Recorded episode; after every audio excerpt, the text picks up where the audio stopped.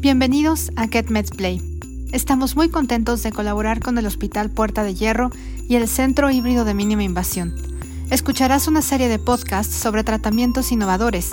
Podrás participar en webinarios que hablan sobre especialidades médicas y tendremos una mesa redonda con expertos a nivel mundial orgullosamente mexicanos. Las fechas y horarios los encontrarás en la página de Gettinge Latinoamérica. No te lo pierdas. Comenzamos con esta primera entrevista. La doctora Carla Madrigal es anestesióloga con certificaciones internacionales en el tratamiento de dolor agudo y crónico, además de atender a pacientes con cuidados paliativos. Ella ayuda a mejorar la vida de las personas utilizando la sala híbrida como un medio para aliviar el dolor de los pacientes. Acompáñanos. Sí, soy la doctora Carla Madrigal, yo tengo una especialidad en anestesiología y una subespecialidad en el área de medicina del dolor. También estoy certificada por el World Institute of Pain como intervencionista en el manejo del dolor. Y me encargo de tratar pacientes con dolor agudo y crónico, generalmente dolores de difícil control, que eh, algunas otras especialidades eh, me piden el apoyo o bien pacientes que llegan con dolor severo referidos de otros lugares. ¿Cuál fue su motivación para estudiar medicina y sobre todo por qué eliges esta especialidad de medicina del dolor? Siempre tuve una tendencia referente al área científica. El área de medicina del dolor me gustó durante el internado, cuando uno está formándose como médico. Uno tiene la ventaja de rotar en varios servicios, en cirugía, en medicina interna, gastroenterología. Y roté por casualidad en el área de medicina del dolor.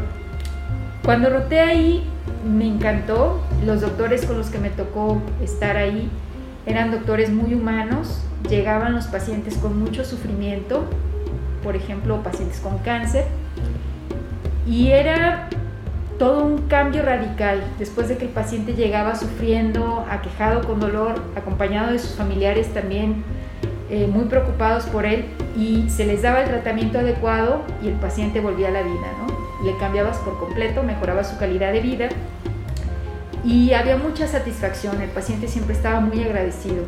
Decidí ingresar a la especialidad de anestesia para posteriormente poder hacer la subespecialidad en medicina del dolor, que es eh, la especialidad a través de la cual entramos a esta área.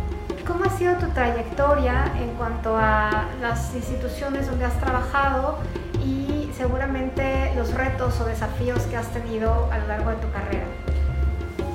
Bueno, yo me formé como anestesióloga aquí en, Jalisco y me fui a hacer el, el posgrado de alta especialidad de medicina del dolor a la Ciudad de México, al Instituto Nacional de Ciencias Médicas y Nutrición Salvador Subirán el cual pues es uno de los hospitales de mayor prestigio en el área de la medicina, en todas las especialidades. Y bueno, ah, es uno de los programas del área de dolor con, altos estándares. Entonces, eh, realmente traté de, irme a uno de los mejores lugares como entrenamiento. A pesar de que era difícil, bueno, pues creí que tenía todo para, para hacerlo y bueno, así fue. Después de terminar mi especialización, regresé a Guadalajara, estuve un tiempo trabajando en una institución pública que se llama Instituto Jalisciense de Alivio al Dolor y Cuidados Paliativos, que es, un, es una institución dedicada exclusivamente al área de mi especialidad. Estuve ahí trabajando durante seis años, donde aparte de la atención a los pacientes, me desempeñaba en el área de enseñanza abrimos por primera vez la subespecialidad en, Jalisco con esta formación y bueno, debido a mis múltiples actividades, pues decidí dejar esta institución y dedicarme solo al área de, medicina privada. Eh, ya tengo algunos años eh, laborando aquí en el hospital, en, en, consultorio privado. En cuanto a la trayectoria académica, bueno, siempre me ha gustado estar al, en la actualidad en los mejores procedimientos, ya que el área de la medicina avanza día con día, sobre todo en, el área de mi especialidad, tanto de dolor como de, anestesia, ha habido grandes avances, ya que hemos tenido que echar mano de la tecnología de punta para mejorar nuestros resultados eh, ser obviamente más efectivos y con mayor seguridad para nuestros pacientes. Yo mucho de lo que hago eh, se trata de bloquear, inhibir, denervar o hacer algunos implantes en sitios específicos que van a controlar el dolor. Eso aparte de los medicamentos, pero lo que más ayuda es los procedimientos intervencionistas para el alivio del dolor. Entonces, para hacer cualquier tipo de procedimiento, pues necesito algo que me guíe y que me ayude a visualizar el sitio donde vamos a trabajar. Ya que como no hacemos incisiones, sino hacemos los procedimientos vía percutánea, pues necesitamos ver a dónde llega la punta de, de nuestra aguja. Es importante usar dos herramientas. Uno es el ultrasonido, que en los últimos años ha ganado un gran terreno en el área de la medicina, no solo en mi especialidad, sino en muchas especialidades. Y la otra es la fluoroscopía, que es indispensable para hacer procedimientos de columna, para implantar estimuladores espinales, para implantar una bomba intratecal para la liberación de medicamentos directamente en el sistema nervioso central, para hacer diversos procedimientos con radiofrecuencia, que los hacemos a prácticamente todos los niveles, desde cráneo hasta el pie. Entonces, eh, pues para estar a la vanguardia se necesita estar actualizado constantemente. Procuro tomar cuatro o cinco cursos de actualización, tanto nacionales como internacionales, para estar a la vanguardia. Y bueno, este año recientemente eh, realicé un examen de certificación internacional en todos estos procedimientos. Esto es para evaluarme con respecto a, los demás médicos a nivel mundial para ver si estaba haciendo las cosas de forma adecuada y correcta. Y bueno, afortunadamente aprobé muy bien esa, esa certificación. Pues muchas felicidades por esa aprobación. Gracias. ¿Perteneces a alguna asociación médica? Claro, sí, pertenezco a varias asociaciones médicas. Aquí en el estado pertenezco a la Asociación de Anestesiólogos de Jalisco. A nivel nacional pertenezco a la Asociación Mexicana para el Estudio y Tratamiento del Dolor, que es la asociación nacional que congrega a todos los, especialistas de mi área. Y también pertenezco a la Federación Mexicana del Colegio de Anestesia, al Colegio Mexicano de Anestesiología y al Instituto Mundial del Dolor, que es una asociación que abarca a todos los especialistas a nivel mundial. Dentro de, dentro de estas asociaciones, ¿qué relevancia tiene esta subespecialidad de la medicina del dolor? Generalmente la primer causa de consulta en general es dolor, dolor en algún sitio. Eh, ya que sea que les duele el abdomen, van a visitar al, médico general o al cirujano o al gastroenterólogo, dolor de rodillas, dolor en cualquier tipo, cefaleas, lumbalgias. Eh, nosotros generalmente atendemos los dolores de difícil control. Cuando un paciente no es candidato a cirugía por las cuestiones que tenga, que tenga múltiples comorbilidades, no desea hacerse una cirugía, bueno, es remitido con nosotros. Pacientes que, por ejemplo, ya fueron sometidos a varios procedimientos quirúrgicos y el paciente sigue con dolor, son remitidos con nosotros. Pacientes donde se espera que el dolor sea eh, severo o de difícil control, como por ejemplo en el paciente oncológico, son repetidos con nosotros. En fin, muchos, eh, realmente tenemos nosotros asociación con prácticamente todas las especialidades, porque generalmente el paciente en cualquier área de especialidad puede tener un dolor de difícil control. Entonces esa es la manera en la que nosotros los apoyamos. ¿Puedes recordar algún caso que nos quieras compartir, algún caso que te haya tocado el corazón, que te haya enseñado algo o que te haya puesto a prueba a lo mejor en, tu desempeño como médico? Bueno, creo que ha habido muchos casos en, toda la trayectoria, en estos 13 años que tengo de ejercer eh, medicina del dolor, ha habido múltiples casos. Casos de dolor crónico no oncológico, casos de dolor oncológico. Una paciente que ya llevaba dos cirugías de columna lumbar y seguía con mucho dolor. Y ya la habían mandado a psiquiatría porque creían que, que estaba simulando el dolor. Entonces estaba con dosis muy altas de analgésicos opiáceos, a los cuales no toleraba muy bien, tenía muchos efectos secundarios. Y bueno, eh, empezó a atenderse conmigo, la estudiamos y bueno, no le habían propuesto ningún tratamiento intervencionista para el dolor, solo la habían manejado de forma conservadora con opiáceos y con tratamiento psicológico y terapia física. Entonces a esta paciente se le hizo una prueba de estimulación espinal. La estimulación espinal es un tipo de terapia donde nosotros eh, colocamos electrodos sobre la médula en un lugar que se llama espacio epidural, más o menos a la altura de donde emergen los nervios que le están causando el dolor a la paciente en el sitio anatómico. En este caso la paciente tenía dolor lumbar con irradiación a sus, a sus piernas y lo que hace es que manda un tipo de corriente eléctrica que bloquea la señal del dolor, o sea, impide que el paciente sienta dolor. Entonces se le hizo la prueba, la paciente salió positiva, o sea, sí se le controla el dolor. Se le hizo un implante posterior definitivo, se le coloca un electrodo de forma permanente y una pequeña batería parecida a la de un marcapasos, realmente es casi el mismo función debajo de la piel y pues la paciente le, pudimos quitar todos los opiáceos. Afortunadamente la paciente pues cambió mucho su, su, estilo de vida y su calidad de vida sobre todo. Recuerdo perfecto todavía a un, señor que sigue siendo mi paciente, me lo derivó un, un, oncólogo, llegó en silla de ruedas, un señor ya con, con cáncer de próstata, con metástasis en varias partes del esqueleto, en la columna, en la cadera, en las costillas, y moverse le, generaba muchísimo dolor. Y también le impidía dormir, ¿no? porque cualquier movimiento el paciente refería dolor. Entonces recuerdo que llegó el paciente, traído en silla de ruedas por uno de sus hijos, y me dice, doctora, yo solo le pido dos cosas, que me quite este dolor tremendo y que me deje dormir, porque tengo días que no puedo dormir. Se le inició tratamiento, la siguiente consulta, que fue a la semana, regresó muy contento, caminando por su pie, y dijo, doctora, muchas gracias, ya no me duele y ya pude dormir.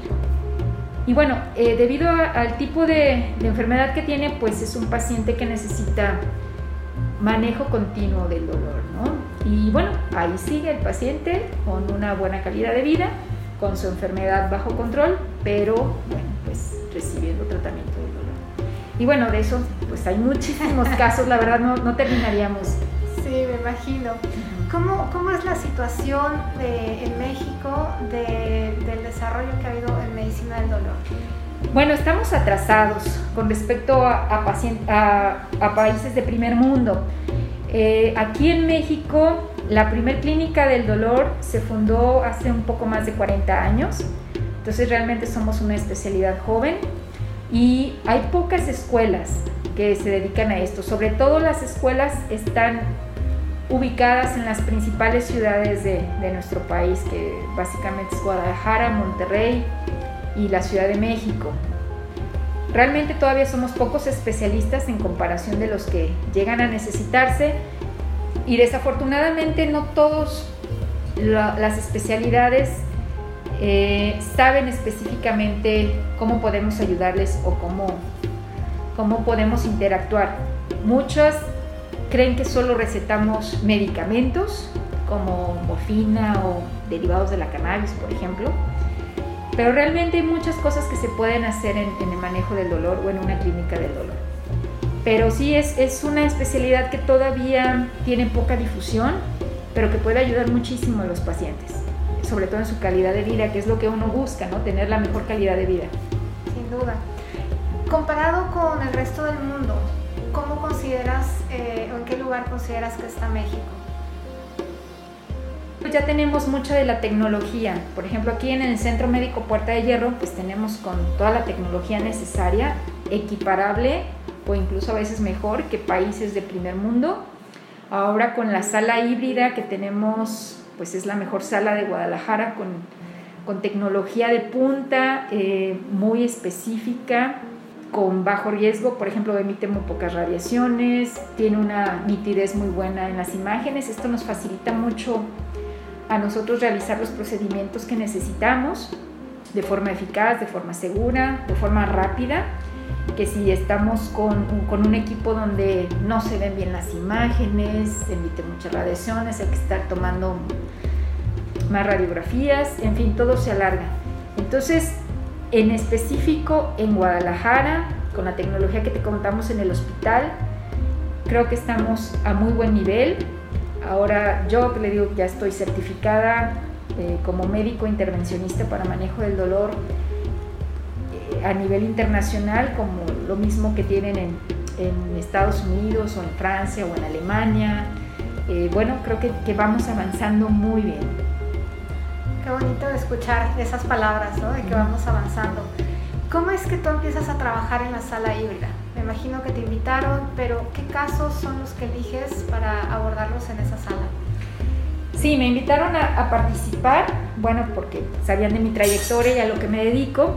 ¿Qué casos son los que meto ahí? Casos de columna, sobre todo, meto mucho problema de disco intervertebral, de facetas, de articulaciones sacroiliacas, trigémino, neuralgias del trigémino, donde generalmente abordamos una zona del cráneo donde tenemos que meter la aguja de forma muy profunda, a meternos al sistema nervioso central y aunque es mínimamente invasiva, pues puede ser potencialmente letal si no lo hacemos de forma adecuada, ¿no? Entonces, este tipo de casos, implantes de los estimuladores espinales que te comentaba, implantes de bombas intratecales, es una bomba específica donde se mete un, catéter en la columna vertebral del paciente, en el espacio subaracnoideo, o sea, en, el líquido donde está la médula y la bomba se implanta en el abdomen y esta empieza a mandar microdosis de analgésicos directamente al sistema nervioso central. Esos son para dolores de difícil control. Y bueno, eh, sobre todo es, es, lo que estamos manejando. También, por ejemplo, bloqueos neurolíticos para los pacientes con cáncer, donde nosotros abordamos los plexos eh, nerviosos desde el cuello hasta la región pélvica y metemos un medicamento que destruye las terminales nerviosas que le están ocasionando el dolor al paciente y eso inhibe pues el dolor. También lo hacemos en la sala híbrida. Eh, la sala híbrida tiene una tecnología especial que la hace diferente a otras salas de hemodinamia que tenemos aquí en, en Guadalajara o en el resto del país es que tiene diversos softwares que nos facilitan el trabajo. Por ejemplo, eh, hay un sistema que se llama Nido Guidance o guía de la aguja, que es el que más utilizo yo, en donde yo eh, coloco a mi paciente en la mesa, le puedo hacer una tomografía en 6 segundos ahí mismo, donde pues salen todos los, los tejidos del paciente, yo marco mi punto de entrada y mi punto a donde quiero llegar.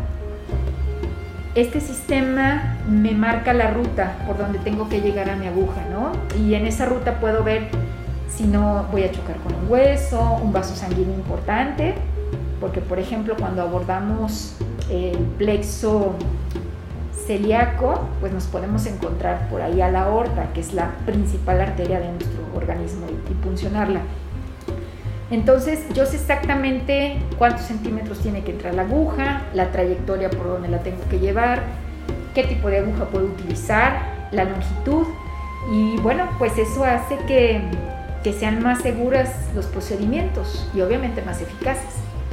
Y esto solo se puede hacer aquí en la sala híbrida de Puerta de Hierro. ¿Cómo, ¿Cómo es la recuperación de un paciente después de un procedimiento de este tipo? Es muy buena. De hecho, generalmente todos los procedimientos son ambulatorios.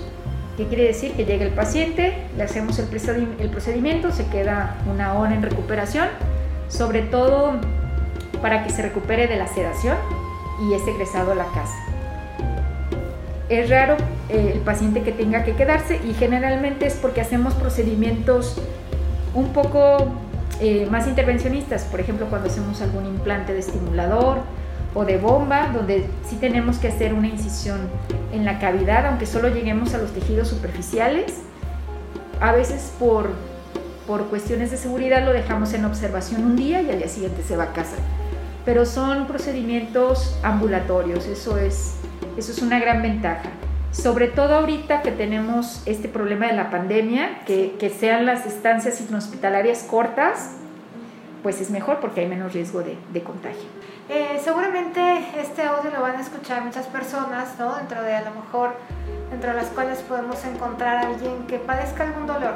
¿Qué, ¿Qué síntomas o qué situación lo debería llevar a buscar este tipo de soluciones? Sobre todo porque lo que he entendido es que el dolor tiene una solución.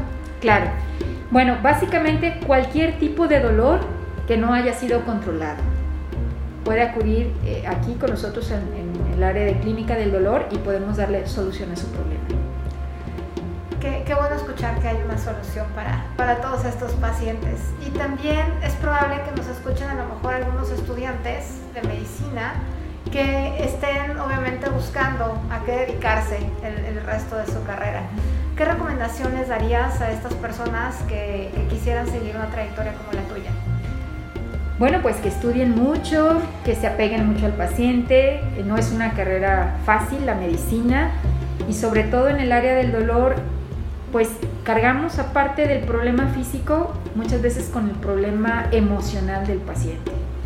Sobre todo si es un paciente que tiene una enfermedad terminal, que le queda poco tiempo de vida y que está sufriendo mucho por el, el dolor intenso que le genera esa enfermedad y aparte el dolor emocional que tiene por, por, la situación en la que se encuentra, bueno, a veces es difícil. Para ingresar, por ejemplo, al área de, medicina del dolor, generalmente pues te hacen un examen psicológico. Yo lo aplicaba cuando yo formaba, yo formaba médicos en esta área, porque bueno, muchos no, no son capaces de soportar este tipo de cargas emocionales que, sean compasivos y que sean empáticos con el paciente, porque el dolor es un síntoma subjetivo, que no tenemos una máquina que nos lo pueda medir como lo podemos hacer con la presión arterial o con la frecuencia cardíaca, que hay manera de medirlo. El dolor es subjetivo y cada paciente sabe cómo lo siente, ¿no? la intensidad que tiene. Entonces uno en primer lugar tiene que ser empático, tiene que creerle al paciente y generalmente siempre encontramos la causa del dolor. ¿sí? Entonces, eh, pues se necesitan varios años de estudio para, para poder hacer esto. ¿Qué característica crees que define de la mejor manera a un médico que se dedica a la medicina del dolor? Bueno, pues es un médico empático que le gusta actualizarse de forma continua, que le importa a la gente y sobre todo le importa aliviar el sufrimiento de la gente que, que acude a ayudarlo. ¿Tú cómo te mantienes actualizada? Bueno, yendo a cursos de actualización, leyendo artículos en las revistas médicas, sobre todo revistas médicas de mayor impacto, eh, practicando con talleres, es súper frecuente que vayamos a un curso y estemos practicando las técnicas nuevas en talleres con maniquís o en cadáver incluso. Este, generalmente siempre practicamos algo nuevo en un cadáver porque es, es la forma de acercarse más a la realidad y obviamente primero pues practicas en alguien a donde no le vas a hacer daño, ¿no? O ahora hay, hay maniquís impresionantes que simulan a un ser humano y también practicamos ahí. Entonces esa es la manera de estar actualizada porque la realidad es que pues todos los días aparecen técnicas nuevas o técnicas mejoradas y nuevas formas de, de atender al paciente. Entonces hay que estar siempre actualizado. Ahorita con la, con la pandemia pues hay muchos cursos en línea o conferencias en línea, entonces prácticamente casi todos los días podemos ver una conferencia diferente de mi área de especialidad en cuanto a algún tema en específico donde estamos actualizándonos con médicos del resto del mundo, ¿no? Puede, me ha tocado ver eh, conferencias en línea desde la India, desde Francia o Inglaterra, de Estados Unidos, e incluso con preguntas y respuestas en vivo, ¿no? Uno está ahí en el chat y le puede preguntar al experto a nivel mundial uno de los expertos sobre casos eh, particulares, ¿no? O algún caso que tenga yo dudas o, o, que me pudiera guiar, bueno, ahí lo tenemos. Esa es la ventaja de nuestra época actual, toda la tecnología que tenemos en la mano. Sí, ¿qué, sueño tiene la doctora Carla Madrigal? Sí, ¿qué, sueño tiene la doctora Carla Madrigal? Seguirle dando la, mejor atención a nuestros pacientes, poder ayudar a más personas que así lo necesiten, eh, poder apoyar a mis compañeros de otras especialidades también, porque realmente es difícil tener un paciente que, tiene mucho dolor y, le están hablando al doctor en la madrugada, en la mañana, en la tarde, porque no se le, no se le controla. Y realmente es porque pues cada área de la medicina es tan específica y hay tanta información que aprender que pues tenemos que especializarnos en cierta área. Y obviamente pues eh, a lo mejor el cirujano no sabe lo mismo de medicina del dolor como yo no sé cómo operar un paciente, ¿no? O quitar una vesícula, por ejemplo. Entonces, eso, ese es mi sueño, o sea, seguir ayudando a la gente. ¿Y qué te motiva todos los días para soportar, como mencionas, esta carga emocional que tienes que saber cómo deshacerte de ella día a día para mantener el equilibrio? ¿Qué te motiva? Bueno, uno es eh, el resultado con el paciente el hecho de que el paciente mejore, pues le quitas esa carga de sufrimiento y a la familia también. Y, bueno, pues em, el agradecimiento del paciente, eso, pues eso nos ayuda mucho para seguir adelante. Aparte, bueno, pues ya con los años te vas curtiendo y ya sabes más o menos cómo manejarlo, cómo ser empático, cómo contener al paciente y a la familia. Y bueno, pues la experiencia te lo va dando. Obviamente, pues también tener otro tipo de, actividades fuera del área de la medicina que te ayudan a, a, ti como persona. Por ejemplo, a mí me ayuda muchísimo el ejercicio, me gusta mucho hacer ejercicio, me gusta, ahorita a mis cuarenta y tantos años estoy aprendiendo a tocar piano y violín, que realmente es muy ah, difícil aprender grande que de niño, pero poco a poquito y me relaja mucho. Me gusta mucho leer literatura no médica, novelas de todo tipo. Siempre estoy leyendo algo que no sea medicina, porque también pura medicina y demás, pues te satura. Y eh, la lectura me ayuda muchísimo. Me encanta leer novelas de, todo tipo. Entonces, estás diciendo entonces que hay un equilibrio entre la vida laboral y la vida personal. Debe de haber un equilibrio. Yo veo a algunos compañeros que trabajan de sol a sol y es muy pesado para ellos, se envejecen, este, se enferman más fácilmente. Sí, yo creo que no solo en el área de la medicina, yo creo que en todas las profesiones debe de haber un equilibrio.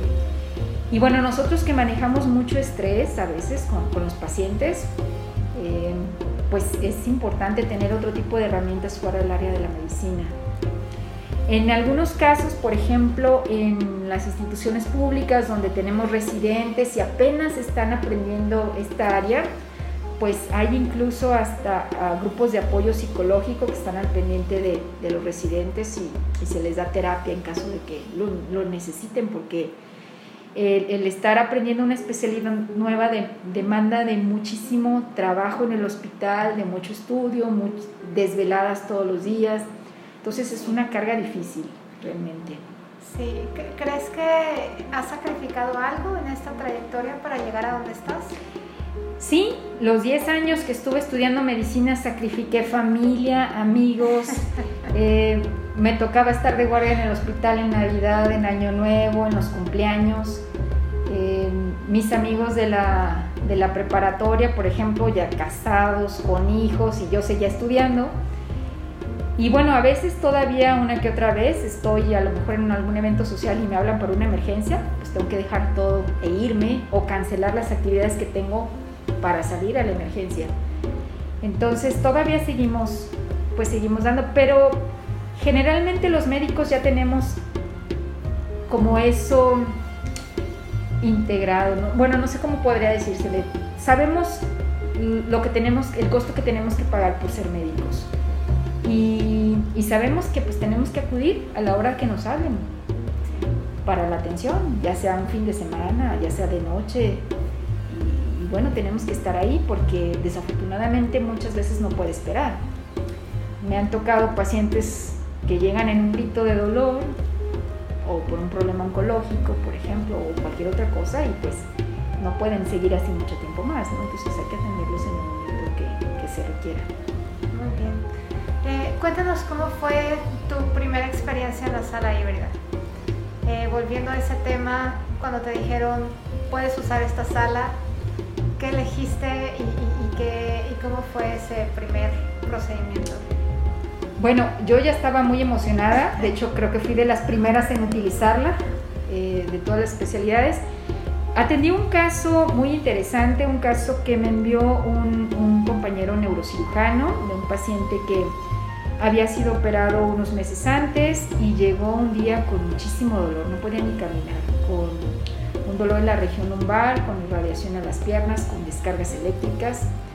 Eh, no podía estar de ninguna manera. Lo, lo, hospitalizamos, le tomamos un estudio de columna y vimos que tenía una fisura en uno de los discos intervertebrales que le estaba generando muchísimo dolor. Entonces, bueno, lo, lo metimos a, a, la sala híbrida, le hicimos un procedimiento en el disco llamado viacoplastía, donde eh, metemos unas agujas y mandamos una corriente que se llama radiofrecuencia, que nos ayuda a, a contener el dolor de, de, del disco. Y bueno, hicimos eso y el paciente salió muy bien.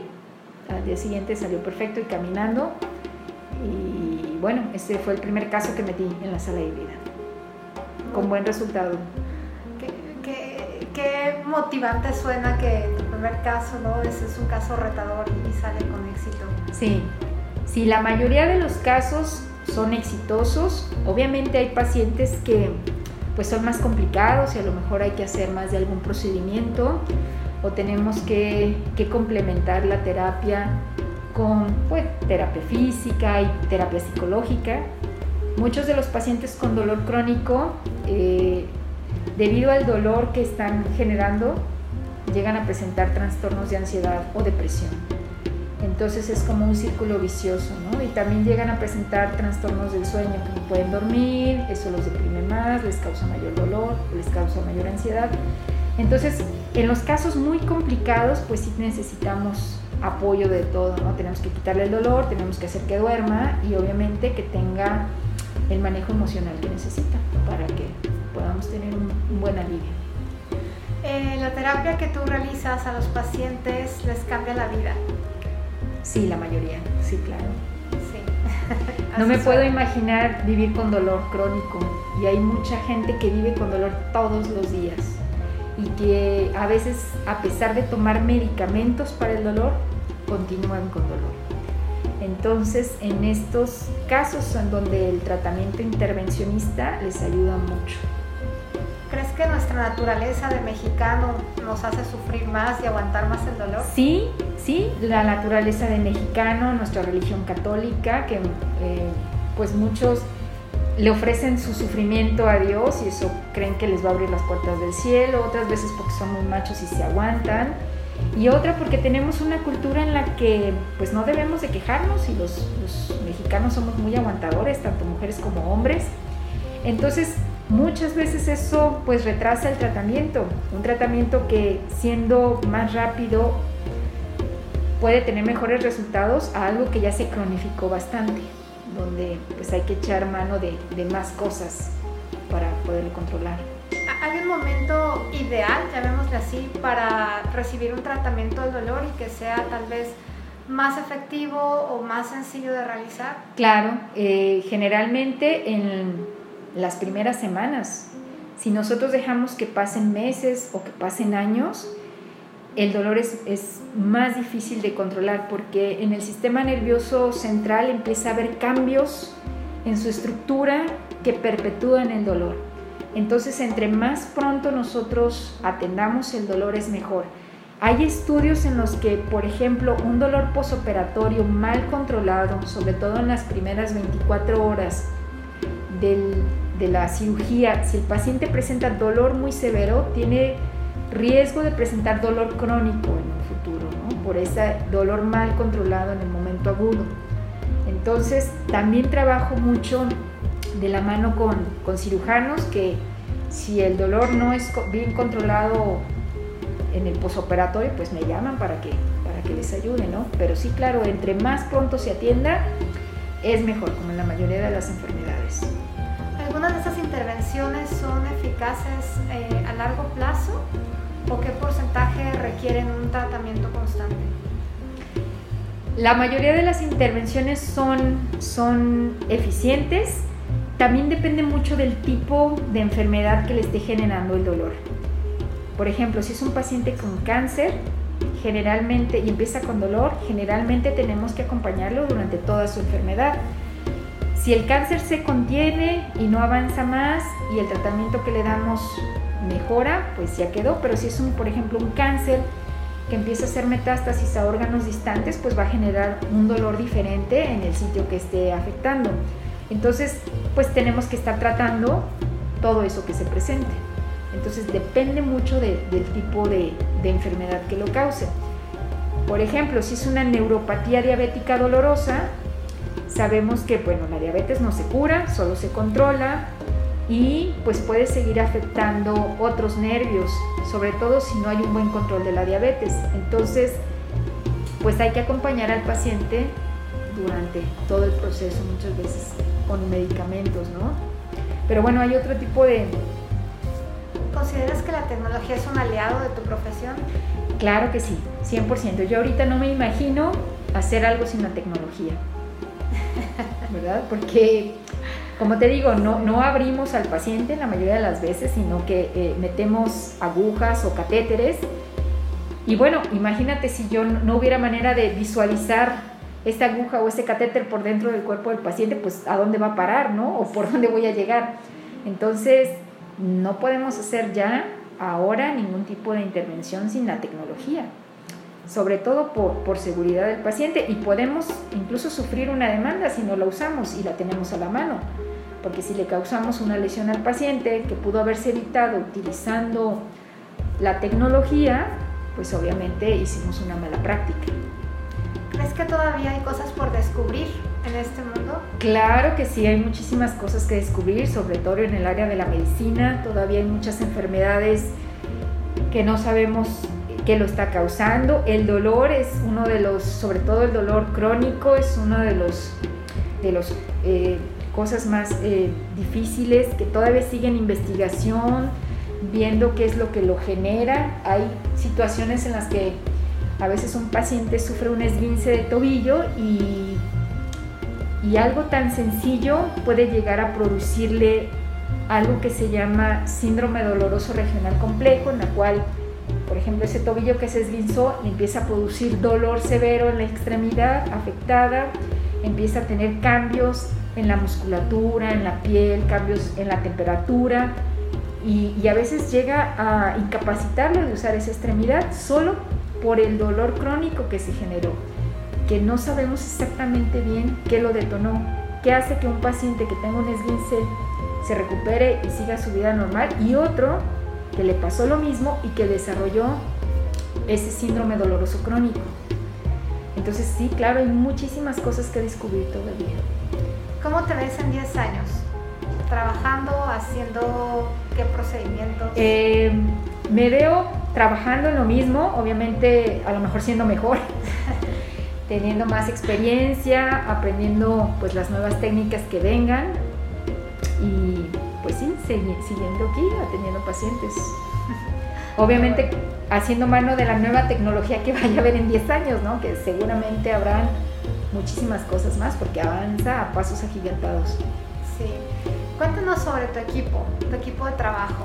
Me imagino que en la sala híbrida debes tener varias personas que te ayudan para, para los procedimientos. Claro, generalmente eh, entramos, aunque yo soy anestesióloga, me llevo un anestesiólogo porque yo estoy haciendo un procedimiento y, y, él me ayuda ya sea a sedar a los pacientes para que estén relajados y tranquilos mientras hacemos el procedimiento. Tenemos un técnico radiólogo que es el que nos ayuda a mover el, equipo de fluoroscopía. Obviamente el enfermero instrumentista, el que nos ayuda a pasar los cables y demás. Cuando utilizamos equipos como radiofrecuencia o las bombas implantables o los estimuladores, tenemos aparte otro biomédico que nos ayuda con el manejo de esos aparatos y pues obviamente un ayudante que es alguien especialista en medicina del dolor que también me asiste durante los procedimientos. Ese es el mínimo necesario, de ahí para arriba. Pero bueno, ahorita con los tiempos de la pandemia estamos como que solo con, el mínimo personal necesario, exacto. ¿Qué, palabra o qué característica crees que describe mejor a ese equipo? Eh, entusiastas, em, amables, alegres, porque siempre, siempre tenemos muy buena vibra durante el procedimiento, siempre están de buenas, bromeando, eh, muy abocados con el paciente, muy al pendiente de que se haga todo de la mejor manera, que, que se cumplan todos los protocolos necesarios de cuidados, de asepsia, de antisepsia, de que no vaya a haber ningún accidente en la sala, de tener todo a la mano, todo funcionando al 100%. Eso es muy importante para, para sentirte, uno, uno como médico, sentirse seguro y, pues, transmitir esa seguridad al paciente, ¿no? porque lo que queremos es que el paciente se vaya bien y en las mejores condiciones. Sí. ¿Cómo describes a la doctora Carla Madrigal? ¿Cómo describo a la doctora Carla Madrigal? Bueno, es difícil describirse uno porque a veces no, puede ser tan objetivo. Pero uno, eh, soy disciplinada, me gusta mucho ser disciplinada, ordenada. Eh, soy un poco, ¿cómo se diría? Obsesiva. Eh, yo creo que, bueno, en algunas cuestiones son buenas. Obsesiva con mis pacientes, de que me gusta que todo se haga bien, se haga a la primera, que se cuente con todo lo necesario. Me gusta siempre estar con la mejor tecnología disponible, asistiendo a los mejores cursos, aprendiendo las mejores técnicas. Me gusta estar siempre en el top en cuanto a mi trabajo y bueno, en mi vida personal también, pero sobre todo eso, soy, soy disciplinada y obsesiva. Y bueno, siempre he sido estudiosa, eso, eso me gusta. Este, siempre fui alguien de, de muy buenas calificaciones hasta el final, entonces, este, así. Y bueno, generalmente les caigo muy bien a los pacientes, entonces creo que también he tratado de desarrollar la empatía mejor Sí, sin duda debe ser muy importante, porque cuando llega adolorido, ¿no? sobre todo agudo o crónico, lo primero que busca es alguien que lo entienda. Claro, y sobre todo también alguien que te dé seguridad. Si vas a poner la vida en las manos de una persona, esa persona tiene que transmitirte seguridad. Hay que ser claros con el paciente y decirle cuándo sí le puedes ayudar, cuándo no, y, y qué porcentaje de alivio va a tener Muchos de los procedimientos que hacemos en dolor no van a tener un alivio al 100%, pero sí van a tener un alivio suficiente para que tengan una buena calidad de vida. Entonces uno les plantea eso al paciente y dice, no, perfecto, si usted me quita el dolor un 60%, un 70%, yo soy feliz, ¿no? Entonces también es importante ser, ser objetivos y ser muy claros con el paciente y decirles cuáles son las expectativas. Y si él está de acuerdo con eso. ¿Crees que hace falta más espacios como esta sala híbrida para desarrollar la medicina del dolor? Bueno, sí, obviamente si tienes la mejor tecnología hay, que usarla. Eh, yo creo que la mayoría de las clínicas del dolor no usan una sala híbrida. Yo lo hago porque puedo y porque está a la mano y porque, claro, uno, te digo, a mí me gusta usar la mejor tecnología disponible y los mejores procedimientos disponibles para el paciente, porque yo como paciente, yo quiero que usen lo mejor conmigo, ¿no? Entonces es lo que uno quiere brindarles a, a, sus pacientes. Muchas veces los pacientes llegan conmigo y me dicen, a ver, si yo fuera su mamá o si fuera su papá, ¿me haría esto? Y yo, claro, yo le haría esto o no le haría esto, ¿no? Siempre me pongo de su lado y digo, a ver, ¿y si yo, yo estuviera en su lugar, estuviera apareciendo eso, me lo haría? Sí me lo haría, no me lo haría obviamente y eso, eso también pues me ayuda a tomar decisiones, ¿no? Entonces, este, generalmente todo lo que les propongo a los pacientes, porque si yo fueras un paciente, eso pediría que me hicieran, yo sabiendo eh, todo lo que hay disponible y los alcances que puede tener. Entonces, obviamente, si cuentas con la mejor tecnología disponible, siempre va a ser mejor. Siempre vas a garantizar mejores resultados y resultados más eficientes y más seguros para tu paciente. Entonces, si hubiera más salas, más salas híbridas en el resto del país que estuvieran al alcance de médicos del área del dolor, pues adelante, claro que sí, estaría 100% recomendado. ¿Por qué crees que, que, muchos médicos no están haciendo intervenciones como las que tú haces? Bueno, uno, porque no están capacitados. Hay pocas escuelas que hacen intervencionismo en el área de dolor. Como te decía, somos una especialidad joven y el área de intervencionismo pues requiere de, otro tipo de habilidades y obviamente pues estarse capacitando eh, por eso, básicamente. ¿Crees que tenemos en México personal o, o médicos calificados suficientes para este tipo de tratamientos? Hay muchos médicos calificados, no tantos como se requieren y desafortunadamente la mayoría están en las principales ciudades de nuestro país pero sí, claro que tenemos médicos calificados, muy buenos en el área de intervencionismo, que pueden atender a los pacientes. No tantos como requerimos, pero sí los hay. Si pudieras dar un mensaje a quienes te escuchan, eh, sobre todo enfocándonos en, en, esta mejora de vida que podrían tener de acercarse a tratar un dolor crónico o agudo que según les quita el sueño, como mencionas. Claro, bueno, el dolor crónico puede ser tratado, puede mejorar tu calidad de vida, puede mejorar tu calidad de sueño, la interacción que tienes con tu familia, el poder disfrutar de lo que haces. Entonces, no hay por qué estarse aguantando el dolor cuando ahora tenemos muchas herramientas para controlarlo o para aliviarlo. Entonces, que busquen ayuda y tenemos pues especialistas de dolor en todo el país. El intervencionismo para atención del dolor es eh, una técnica o una metodología nueva eh, en México.